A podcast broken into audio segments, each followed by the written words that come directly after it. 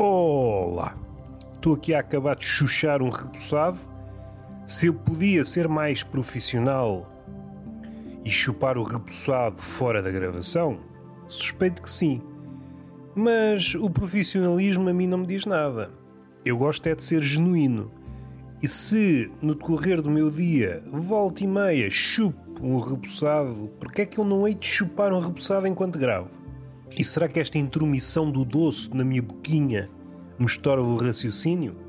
Pegando numa ideia de Humberto Eco, que diz que o nosso pensamento por vezes é aprisionado ou expandido, ou melhor, moldado por coisas mínimas, a saber, calças, vestuário, calçado.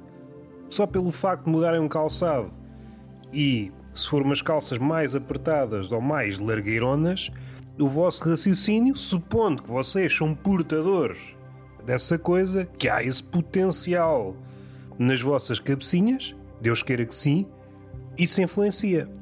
Colhão apertado provoca um raciocínio, colhão à larga provoca outro raciocínio. Também já foi falado aqui e noutras instâncias menos visionadas, crónicas e coisas assim. Já me debrucei algumas vezes sobre esta temática como o pensamento do homem é tão frágil e como há ligações insuspeitas. Quem é que havia de dizer que há uma ligação direta entre o conforto do matal e o pensamento? Estou cá para isto, para suprir lacunas. E enquanto isso, chupo mais um bocadinho repousado, está nas últimas. E o que é que nos traz cá?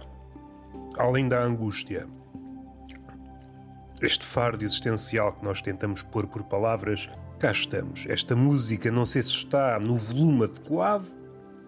Tenho urgentemente de comprar uns fones assim que sair desta, desta gravação, vamos chamar assim, porque há vida além do podcast. Segundo ouvi dizer, vou usufruir dessa maravilha da contemporaneidade que é a Black Friday, que já ninguém percebe muito bem. Há boas Blacks e há boas Fridays, há Friday, segundo ouvi dizer, a sexta-feira, não é? Segundo se aprende na escola, se calhar aprendemos logo mal. E agora estende-se durante semanas e meses e. e tudo muito bonito. Se o resultado fosse, como apregoam, comprar as coisas mais baratas que o preço dito normal, impecável. Podiam seguir com essa fanfarra. Só o que é que sucede? Normalmente não é o caso. Das duas, uma, ou compramos ao preço do costume, um preço que foi inflacionado uns dias antes, que é para nós olharmos para aqueles preços, aquele preço que está arriscado ou que está com uma cruz. E até temos pena, gostava de ter largado mais uma nota. E olhamos para a diferença e pensamos: olha, aqui está uma pechincha. Não conseguimos ir para casa, o homem contemporâneo desembaraçou-se de Deus, desembaraçou-se do amor, desembaraçar-se-á do pensamento, mas é incapaz de ir para casa sem pechinchas. Nós não estamos imunizados à pechincha. Seja a pechincha uma real pechincha ou seja uma pechincha ficcionada. De facto, nós estamos a ver a diferença de preços, sendo que o preço amigo, aquela expressão preço de amigo, aqui adquire um travo amargo. Se nós refletirmos nas coisas, há aqueles sites que dá para ver a flutuação dos preços. E é aí que as marcas dão um tiro no pé.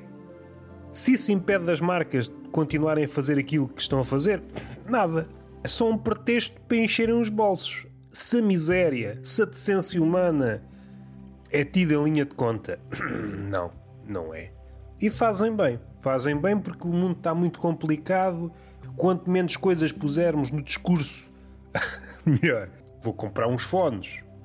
Porventura a um preço, a um preço de inimigo, e vou ficar contente. Sai de lá a saber que fui enganado. As maravilhas de ser um homem pós-modernista ou, se me atirar, meta-modernista. Não sei se vocês já estão a par desta nova vaga filosófica. Até me estou a babar todo. Eu não posso ver mulheres bonitas e filosofia. Babo-me todo. Igual pensei na filosofia. Então não é que o caralho do Platão. então não é que o caralho do Platão é um sisudo. Estava aqui a abrir o telemóvel, não sei para quê. Recebi uma mensagem. Sabem aquelas mensagens que hum, até podem ser pessoas amigas.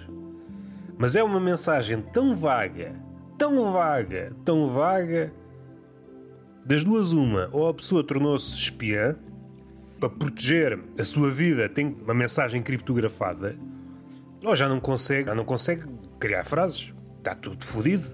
Começar em português e ir para inglês, saltear uma coisa com outra como se fosse uma letra de uma música pop. Se fosse uma música pop brasileira, era isso tudo. É português, inglês e ênfase no rabo. Aí nada a dizer.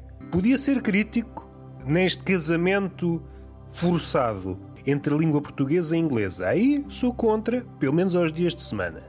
Ao fim de semana sou um cidadão do mundo e não quero arranjar problemas. Agora juntar isto ao cu, o cu, aí nada a dizer. Quem sou eu? Quem sou eu para estar aqui a encontrar defeitos no rabo? É uma das maravilhas da música contemporânea. Conseguiu, e o repousado está quase a acabar, conseguiu elevar o rabo a um patamar divino. O lugar que é seu de direito. Agora, quando vamos além do casamento entre o português e o inglês, supondo que há, que há um fio de raciocínio, que às vezes é só um novelo. E não sei quanto a vocês, mas eu não sou um gato. Os gatos é que gostam de dar patadas nos novelos, gostam muito de brincar. Eu, apesar de ter um físico invejável, sobretudo do ponto de vista astronómico, sou gordo e logo puxo as outras coisas para mim. Isto é muito bonito na física, mas do ponto de vista, como é que eu ia dizer, do engate, as leis da física não são minhas amigas. Se isto fosse verdade, com esta massa eu ia atrair as massas mais pequenas para mim. Isto, a nível da economia, acontece. Quanto mais massa, mais massa tens. Um gajo mesmo muito rico põe-se num sítio qualquer e as massinhas vão ter com ele. Nada a dizer, a física cumpre-se cumpre na economia e às vezes nem precisa ter muita massa. Só que consiga passar a percepção que tem muita massa. E é aí que a física é um bocado ingênua. E Newton e Einstein não tiveram aí mãozinhas. Vamos lá para o meu particular, que eu sou uma pessoa sem massa. Sem massa a nível de pilim, de carcanhol, que, bem vistas as coisas, o dinheiro é a língua de Deus, e é por isso que, quando cai uma moeda no chão, eu pergunto: Deus, estás bem? E ele não me responde, apenas me põe uma nota de 500 no rabo. Ah, isto é uma piada forçada. Não, isto é mesmo religioso, mesmo a sério porque nós estamos nus diante do Senhor. E se nós estamos nus diante do Senhor, o mínimo é uma moeda na cuequinha e não havendo cueca, que faça uso dos orifícios. Se Deus criou o homem com orifícios, ah, mas isso é nojento. Ah, o dinheiro é nojento e pôr dinheiro no cu é nojento. Até parece que o cu é uma portagem de coisas santas. É uma fronteira entre dois paraísos. Segundo ouvi dizer, segundo me contaram, e eu acredito, porque foi de uma fonte fidedigna, sai de lá muita merda. Ora, se sai muita merda, também pode entrar outra tanta. Vamos ser sérios uma vez na vida. Epá, encham-me com o dinheiro. E o repousado, vou só dar aqui umas últimas trincadelas e acabar com o gajo. Finito. Ah, voltando à física no campo do engate. Isso não é verdade. Uma grande massa atrai massas mais pequenas. E vamos supor que eu sou amigo para me lançar numa pista de dança, lanço-me desavergonhadamente com este corpo que Deus me deu a contragosto, e é por isso que quando a morte chega, o corpo desaparece, o corpo é emprestado. Atiro-me para o meio da pista, imaginando que há mulheres ali a salpicar a pista com as suas danças que foram aprendidas a custo. No TikTok estão ali a fazer as suas danças, a gravar o seu conteúdo, porque uma pessoa, o que é que é uma pessoa hoje se não grava de 5 em 5 minutos um vídeo para as redes sociais? Anda a capa tão pouco. Não estamos cá a fazer nada. Até me babei outra vez. Eu, quando é danças, é isso: danças, mulheres e filosofia. Babo-me sempre. Eu sou um animal salivante. À falta de melhor termo, quem é o Roberto? É um animal salivante e não ficam mal servidos com esta definição. Isto não acontece, eu estou no meio da pista, não há atração. Se as leis da física funcionassem numa pista de dança, gingava a anca três ou quatro vezes e quando dava por ela tinha quatro ou cinco mamalhudas a chocar contra mim. Irresistivelmente. Ah, isto é mais forte do que eu. E eu respondia: Pois é, minha menina, são as leis da física. Primeiro eram quatro gajas, cinco, seis, vinte. até que eu colapsava com o peso do gajedo. Sufocado em tetas e em grelo, morria. Mas pelo menos não havia uma violação a uma lei da física. O físico está sempre a procurar sítios onde a física, a física conhecida, não se aplica ou tem deficiências. Um exemplo, no buraco negro, as leis de Einstein, no limiar do buraco negro, opa, começam a falhar. Isso não me machuca. Quando uma lei da física falha lá longe, no buraco negro, uma pessoa vive bem com isso. Uma pessoa acorda todos os dias como se nada fosse. Agora, quando uma lei da física falha no apogeu da noite, saímos de casa com fins. Nem digo, nem digo que vocês ainda não têm idade. E damos-nos conta que as leis da física não estão lá para nós. Ah, é assim. Sinto que exprimi a minha mágoa, está expressa e está espremida. Um quadro. não sei se vocês querem comprar este quadro. Vou pintá-lo. Eu acho que é uma imagem bonita. Há aqueles comediantes, ah, vou contar a minha vida, mas a minha vida tem que ser pintada com uma mão ébria. Estou bêbado para vos contar isto. Vocês têm a sorte de eu ter um olhar treinado. Para milhões de pessoas não seria nada. E se calhar para mim também não. Só que, pronto, é o que se arranja. Anda a ver-o a passear. A passear que é como quem diz. Não arranjei estacionamento no sítio do costume. Se alguém estiver a ouvir de uma cidade, isto é banal. Tu, homem, está a dizer coisas banais. Calma lá contigo, rapaz. Não é assim que se criam amizades. Deixa o homem falar. Ora, eu vivo numa vila. E o que abunda por aí além de bebedeiras, são lugares vazios. É sempre com espanto. Não sei se vocês conseguem criar esta imagem de espanto na vossa cabeça. Todo eu sou espanto neste momento. Ando a passear o carro e descubro que afinal os lugares estão todos ocupados. O que é que vem ser isto? Queres ver que a minha vila mudou para cidade e ninguém me avisou? Ontem deitei-me a minha vila tinha mil habitantes. Acordo, estou em Buenos Aires, estou em Nova York, estou no Rio de Janeiro. Estou em todo o lado, porque eu quero é viajar. Não pode ser.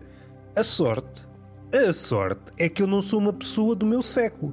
Não vou dizer que estou à frente do meu século, que eu não quero. Quero ir para onde? Eu não quero ir para lado nenhum. Isso era uma expressão muito querida que diziam àqueles que aparentemente eram mais inteligentes que a maioria, mas não acho que seja uma expressão muito boa para usar nos dias que correm. Porquê? Ah, aquele está à frente do seu tempo. Muito bonito. E o que é, é capaz de suceder daqui a uns anos? Vamos todos à vida. Ora, eu não quero ser uma pessoa à frente do meu tempo. Senão vou extinguir-me primeiro que os outros. Em podendo, eu quero ser uma pessoa atrás do meu tempo. Não podendo, deixem-me ser uma pessoa do meu tempo. Fica já esclarecido. Qual é a minha qualidade? Epá, até me sinto mal. Eu nunca me elogio. Se bem que isto é uma qualidade magra, eu sou dotado de magras qualidades. A minha qualidade é que não me importo de andar. Isto vindo da boca de um gordo até parece fantasia. Eu já conheci muita gente, e em Lisboa conheci bastantes, pessoas cuja casa ficava a 500 metros e não se importavam de esperar meia hora por um transporte. E eu, epá, isto é, isto é realismo mágico. Estou na Argentina, na cabeça do, do Gabriel Garcia Marques, queres ver? As minhas putas tristes? Ah, não, estou a brincar. Isto para mim era inconcebível. Só que essa mania propagou-se por Portugal e hoje ninguém quer andar. Há a ideia de que, como tenho um carro, eu quero andar o menos possível. Eu não estou a pagar o empréstimo ao banco para agora estacionar um carro a 100 metros do sítio onde eu vou. Só o que faltava. E para isso volto para casa. Para isso volto para casa. Não estou aqui a fornecer-vos hipérbolos, que eu não sou o vosso fornecedor de hipérbolos. Não, não, aqui ninguém fornece hipérbolos. Não é época da hipérbole. Isso é mais para o verão. Aí é que a hipérbole se dá. É fruta da época. Acontece muitas vezes num hipermercado aqui da minha zona. Na altura do inverno, então, é, é comum. O estacionamento está quase todo vazio e quais são os lugares que estão ocupados? Os dos deficientes. Centenas de lugares vazios Onde é que há carros? Nos deficientes. Ou só os deficientes é que têm tempo para andar no hipermercado, ou então há marosca. Eu acho que é mais a segunda. Há marosca porque é o lugar que fica mais perto do centro comercial. Se houvesse a possibilidade, ou mesmo bebedeira, porque às vezes a bebedeira fornece essas possibilidades, havia pessoas que entravam com o carro dentro do hipermercado. Eu desconfio. Para desconfiar também sou valente. Volta e meia há carros à venda dentro de centros comerciais. E há pessoas de roda dos carros. Não é para comprá-los. Não, de comprar carros, quem é que quer saber disso? As pessoas estão é curiosas. Como é que este gajo estacionou aqui dentro? Como é que se estaciona aqui dentro? É isso que elas querem saber. Querem lá comprar carros. E então estacionei num sítio muito mais longe, o que me provocou não um transtorno a nível de passos, mas um transtorno a nível de qualidade de vida, porque eu estou habituado a estacionar ao calhas. Da minha casa até ao estacionamento faço de olhos fechados, porque não encontro ninguém na estrada. Ah, não, às vezes encontro um bêbado, mas ah, mais bêbado, menos bêbado, uma pessoa também convive bem. Convive bem sem menos um bêbado. A minha vila está bem apinhada de bêbados. Bebei-me outra vez. Mais uma coisa que desperta a minha saliva. Então, o que é que temos? Temos mulheres bonitas, filosofia, bêbados e qual era a outra? Não faz falta. Temos três coisas, são suficientes. E é muito triste uma pessoa chegar ao sítio do costume e não encontrar uh, sítio para estacionar. Cumprido esse objetivo que é estacionar, sai do carro e, espante-se, começa a andar. Mais uma coisa que parece fantasia quando é dita por um gordo. Ah, saí do carro, comecei a andar. Não, não me contes histórias. Não acredito em ti. Estava eu na estrada. Sim, eu passei para mim não. Eu quero é Alcatrão. Dê-me Alcatrão que eu sou feliz. Estava eu no Alcatrão e depois reparo o porquê de haver tantos lugares ocupados.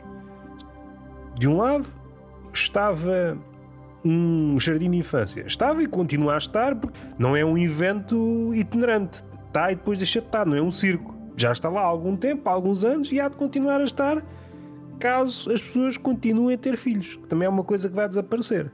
Isso é como os faxes. Estou desconfiado que o filho é como o fax. Já nos deu muitas alegrias, já achámos aquilo como o último grito da tecnologia, mas vai chegar uma altura, agora vou para os filhos, o fax ainda pode voltar, mas agora os filhos hum, está a perder o prestígio. A não ser influencers, conseguem pôr os putos a render logo novos. Como falei numa conversa que saiu, faço aqui uma ponte para outro podcast, Tertulia de Mentirosos, com o Pedro Mata, bom episódio. Saíram dois episódios, o Pedro Mata e com o Rafael Jesus. Ouçam, são duas conversas bonitas.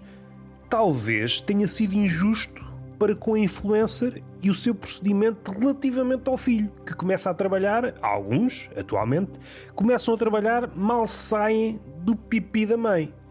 Parece uma maldade. É por isso que ele berra. Mal saí do pipi já estou a trabalhar.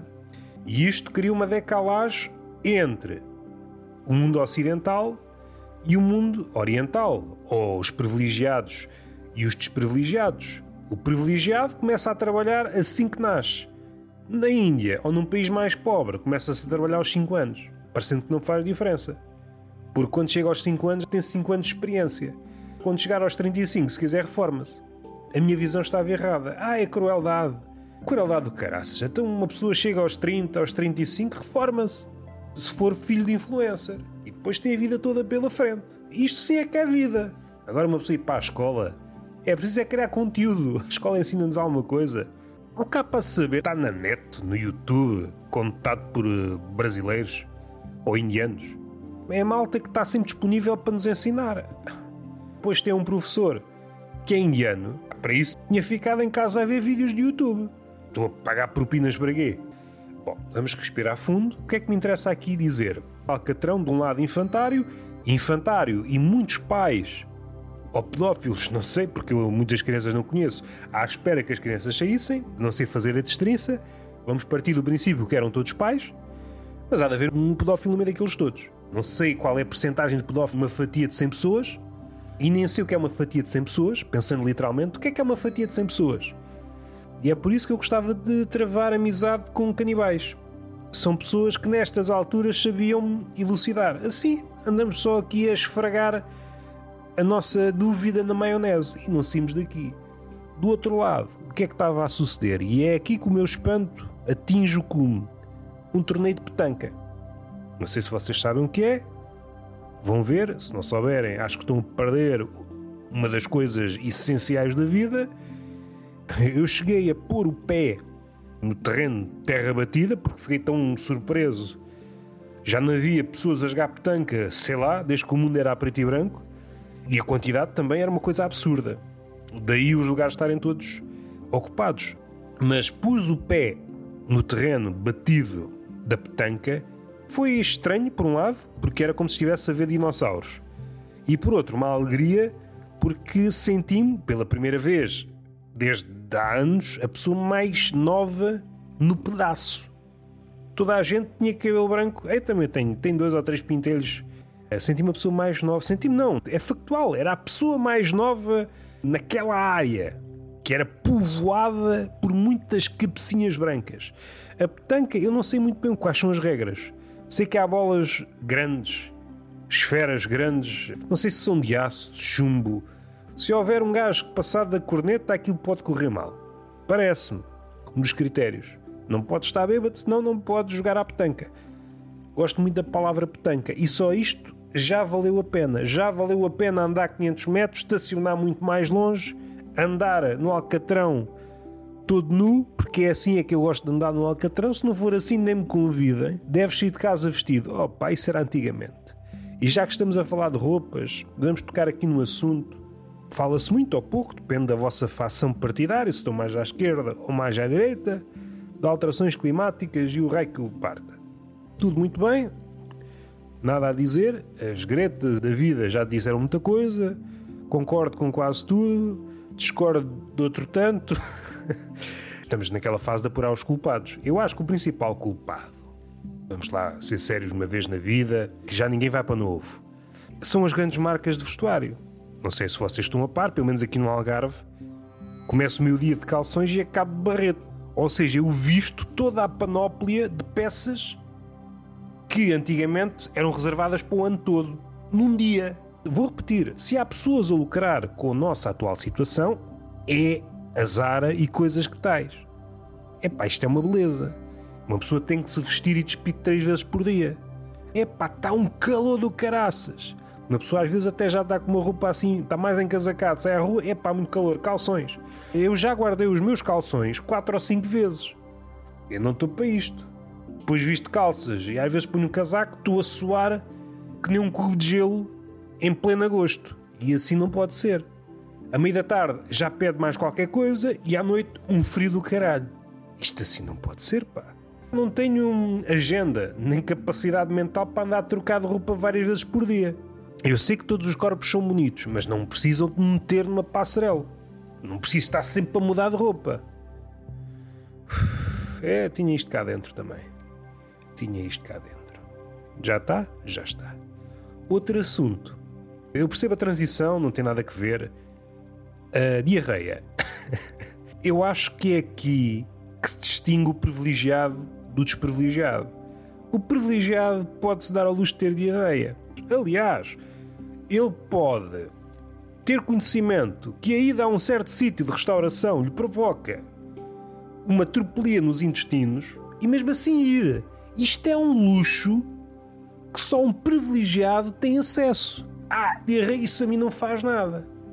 Agora, quem está na miséria extrema não se pode dar esse luxo. A diarreia mata. Se querem encontrar uma boa definição de privilegiado, é aquele que não passa cartão à diarreia. Eu acho que tem uma boa definição. Salvo erro, tinha falado para aqui duas ou três vezes destes assuntos escatológicos, mas eu acho que vale a pena também. Se Aristófanes, se a comédia grega também tocou lá, porque é que eu não toco? Quer dizer que eu sou melhor que Aristófanes? É? Estamos armados em Menandro? O grande nome da comédia nova, da qual não nos chegou nada, porque era tão soft, tão soft que aquilo até punha as pessoas a dormir? Ah, eu sou mais sofisticado? Não sei porque é que eu disse isto, ninguém vai perceber estas referências. E agora, para finalizar, um assunto que nada tem a ver com o anterior. Escatologia, passamos para literatura. Que é o que é que vocês preferem? Prefácio ou pós-fácil? Grande salto. Saltamos diarreia para prefácio ou pós-fácil? Epá, sim senhor, assim vale a pena. Grande salto. Um salto astronómico. Não é um salto quântico como eu ouço aí. Há muita gentinha que aprende umas palavras aí nas traseiras dos vídeos das redes sociais e depois usa assim à queima-roupa e só diz é merda. Já referi várias, o coloquial então causa-me causa-me urticária. É que o coloquial engana, parece uma palavra armada ao pingarelho, mas coloquial quer dizer exatamente o contrário. Coloquial é uso corrente. E vês tanta gente a dar essas traulitadas até o pelo do testículo ciriça. Não me deixem irritar, pá, se não irrito-me. Falando de irritações, e agora o que é que eu ia dizer? Ah, do prefácio e do pós-fácio. Mas antes disso, quero fazer aqui também uma menção a outro podcast que eu tenho, que é o Peixe Fresco. É pá, ouçam aquilo, aquilo está fixe, meu, está fixe. Não tem nada a ver com este, Túnel de Vento, não tem nada a ver com o Tortuga Mentirosos, não tem nada a ver com os outros que eu fiz. É outra coisa. Experimentem navegar naquelas águas e depois digam-me se gostam da vista. Se não gostarem, é pá, vão para o caralho. Isto é assim? Apresento-vos uma coisa, vocês criticam logo? É esse tipo de relação que querem? Vamos respirar fundo. Respondam nos comentários do SoundCloud ou mandem-me um pombo correio. O que é que vocês preferem? Prefácio ou pós-fácil? Eu sou amigo de coração, como se diz hoje, do pós-fácil. Eu acho que o prefácio não tem vantagem nenhuma. Seja ele muito bom ou muito mau, ele é sempre uma desvantagem para o livro. Se for muito mau, o que é que ele está ali a fazer no princípio do livro, não é? Quando isso sucede, das duas, uma, ou é uma escolha absurda, pode acontecer por várias razões. Vamos tentar aqui encontrar algumas das razões. O prefaciador é alguém famoso, pode ter que ver ou não com o mundo dos livros. É um pescate que ele está a fazer e às vezes nota-se esse, nota-se esse frete. É um frete e ele é, pá, escreve para aqui meia dúzia de linhas para este cabrão sem talento. E então escreve e nós percebemos, é pá, ganda frete por extenso, tens aí. Bela merda. Até fico sem vontade de ler o resto. Vou jogar já esta merda para a pilha. Livros por queimar, porque estamos no século XXI e não pode fazer frio nas casas portuguesas, porque o nosso aquecimento é uma merda. E se estamos a proteger os velhos graças a um dos nobres costumes da Inquisição, opa, tudo pelos velhos. Mas não é por aí que nós vamos. O prefácio nunca é bom. Também já vi o livro é tão pequeno e a escolha do editor parece mestre. Não significa que o editor telefone para mim, Roberto. Esta é a razão pela qual temos um prefácio de 100 páginas para um livro que, se não fosse o prefácio, tinha 50.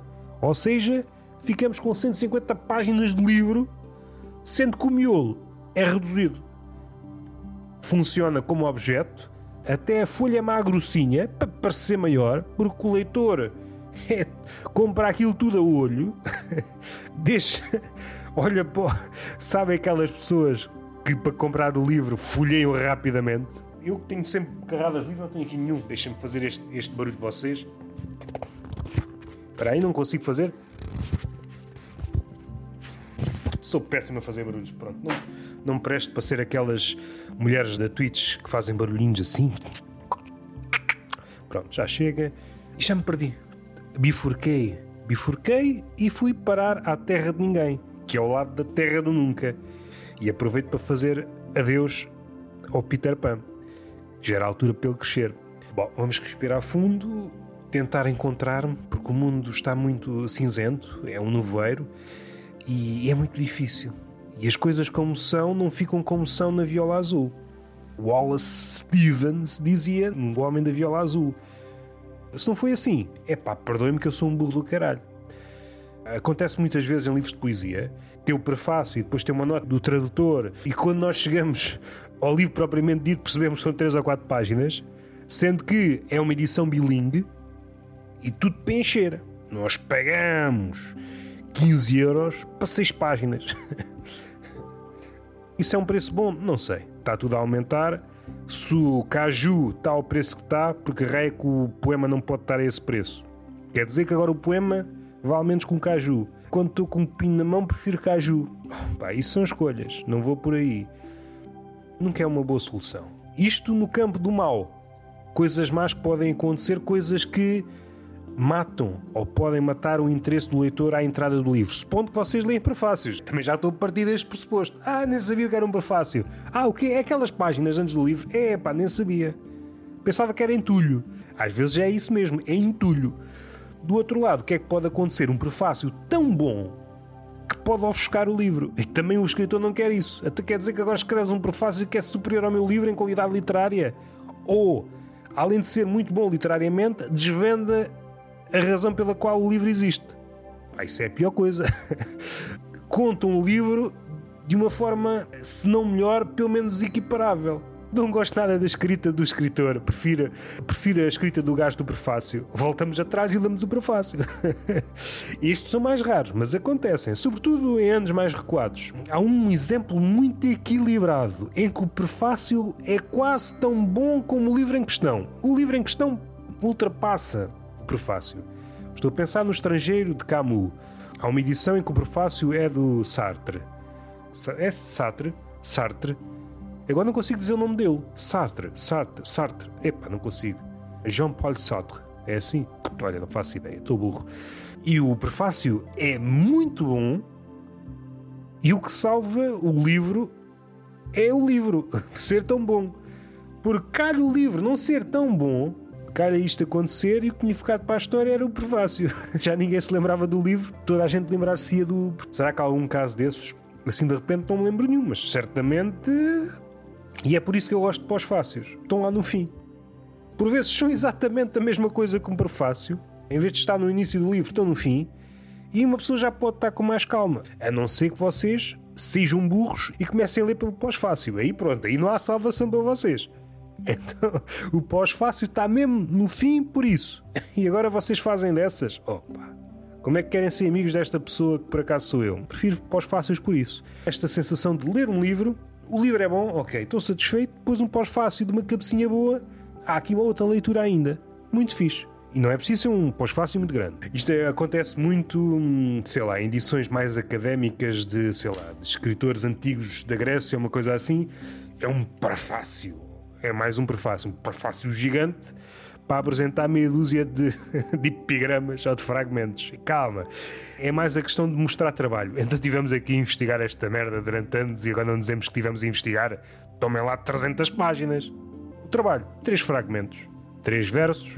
Estou-me a rir, mas acontece muito, como se diz na internet. E está feito. Beijinho na boca, palmada pedagógica numa das nádegas e até à próxima.